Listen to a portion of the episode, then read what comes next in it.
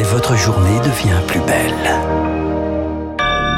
Vous êtes à l'écoute de Radio Classique, bienvenue, bon réveil, il est 7h, nous sommes le vendredi 25 mars 2022 la matinale de Radio Classique avec François Geffrier. À la une, l'OTAN sort-elle enfin de son état de mort cérébrale? L'expression d'Emmanuel Macron qui avait fait polémique en 2019. La guerre en Ukraine a réveillé l'Alliance Atlantique. Décryptage dans ce journal. Les obsèques sous tension d'Ivan Colonna à Cargèse en Corse. L'assassin du préfet Erignac sera inhumé à 15h dans son fief familial. Et puis le Trocadéro, ultime démonstration de force d'Éric Zemmour.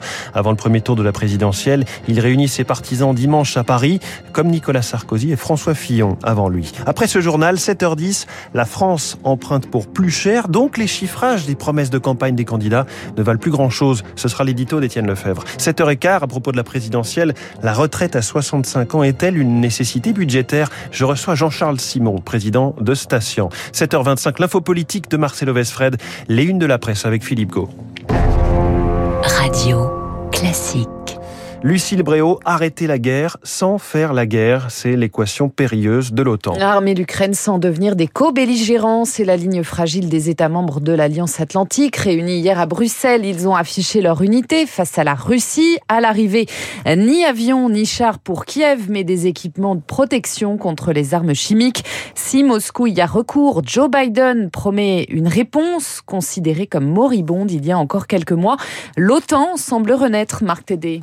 Déclaré en état de mort cérébrale en 2019 par Emmanuel Macron, l'OTAN a semble-t-il été réveillée par Vladimir Poutine. Elle apparaît aujourd'hui comme le plus sûr outil de protection de l'Europe face à la menace russe avec 40 000 militaires désormais stationnés sur son flanc oriental et quatre nouveaux bataillons tactiques en Bulgarie, Hongrie, Roumanie et Slovaquie. Ils s'ajoutent aux quatre autres déjà déployés. Signe de ce renouveau de l'OTAN, le revirement budgétaire en matière de défense des pays membres explique Emmanuel Dupuis président de l'Institut Prospective et Sécurité en Europe. Ils se sont tous engagés quasiment à un renforcement euh, de la part de budget consacré à la défense, ce fameux 2% euh, qui était euh, un objectif fixé en 2014 à l'horizon 2024, avant euh, la crise en Ukraine, il n'y avait que 11 des 30 pays de l'OTAN qui avaient dépassé les 2%.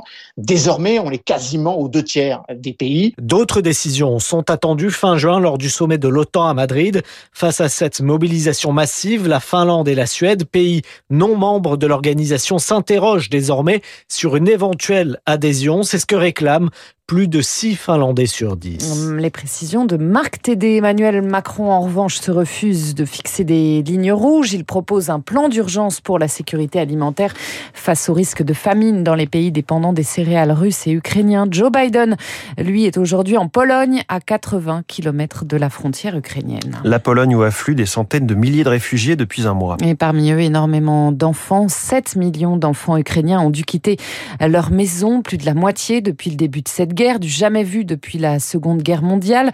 En Pologne, l'UNICEF tente de former les équipes qui les accueillent. Philippe Cory, son directeur Europe, s'y trouve en ce moment.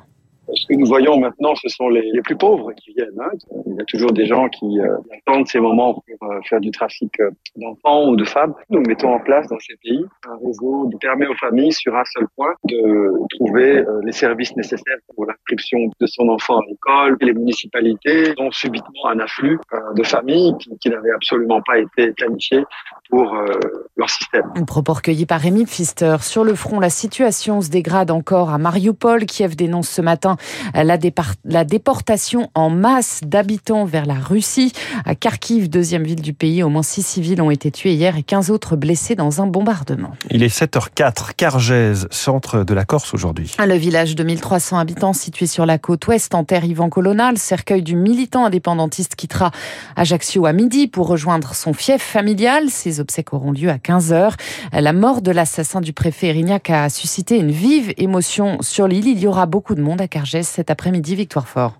La foule sera dense, l'émotion vive assurément. En Corse, on montre notre soutien à la famille des morts, qu'ils soient préfets ou assassins, décrypte un édile. Mais n'y voyez pas une provocation, c'est culturel. La grande majorité des personnes qui vont se rendre aux funérailles ne cautionnent pas ce qu'Ivan Colonna a fait, dit une autre élue.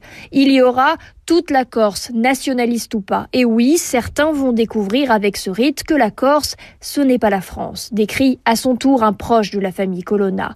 Une journée défilé chargé en symbole avec peut-être des membres du groupe indépendantiste FLNC. Rendront-ils hommage en armes? C'est la question.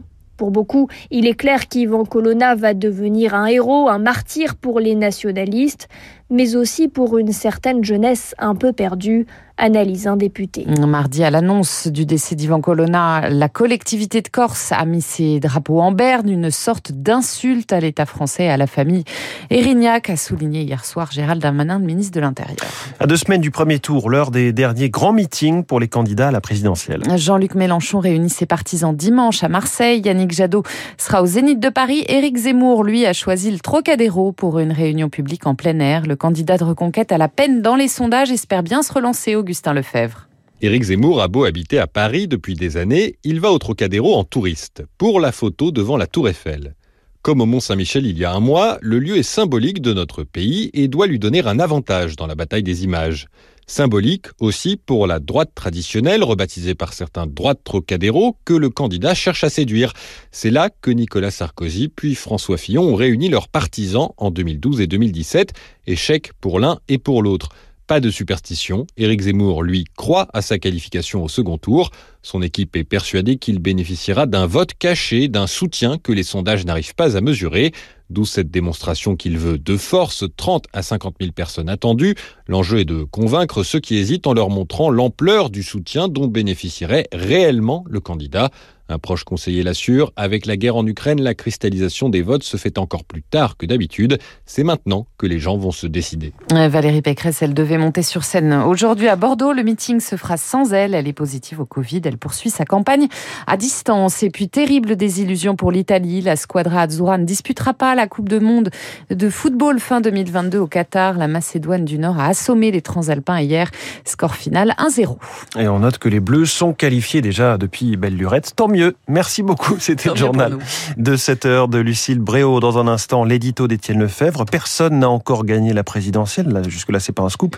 Et pourtant, toutes les promesses sont déjà caduques, en tout cas du point de vue de leur financement, nous dira Étienne. Puis cette question, à quoi servirait réellement un report de l'âge de la retraite à 65 ans? C'est Jean-Charles Simon qui vient nous livrer les vraies raisons de cette proposition de campagne.